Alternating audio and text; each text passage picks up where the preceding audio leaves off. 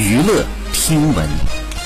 关注娱乐资讯，这里是春娱乐。近日，根据香港媒体报道，艺人周星驰和旧爱于文凤在二零一零年分手时，事隔多年，案件早前开审，周星驰和于文凤先后出庭作供。于文凤主张，当年虽没签订合约，但是跟周星驰曾有口头协议，而周星驰则表示，那只是恋爱中的情话，并非有意建立法律关系的承诺。此外，周星驰的代表律师表示，周星驰作为案中被告，从来都是处于被动角色。周星驰希望今次判决后，事件可以从此画上句号。好，好，以上就是本期内容。喜欢请多多关注，持续为您发布最新娱乐资讯。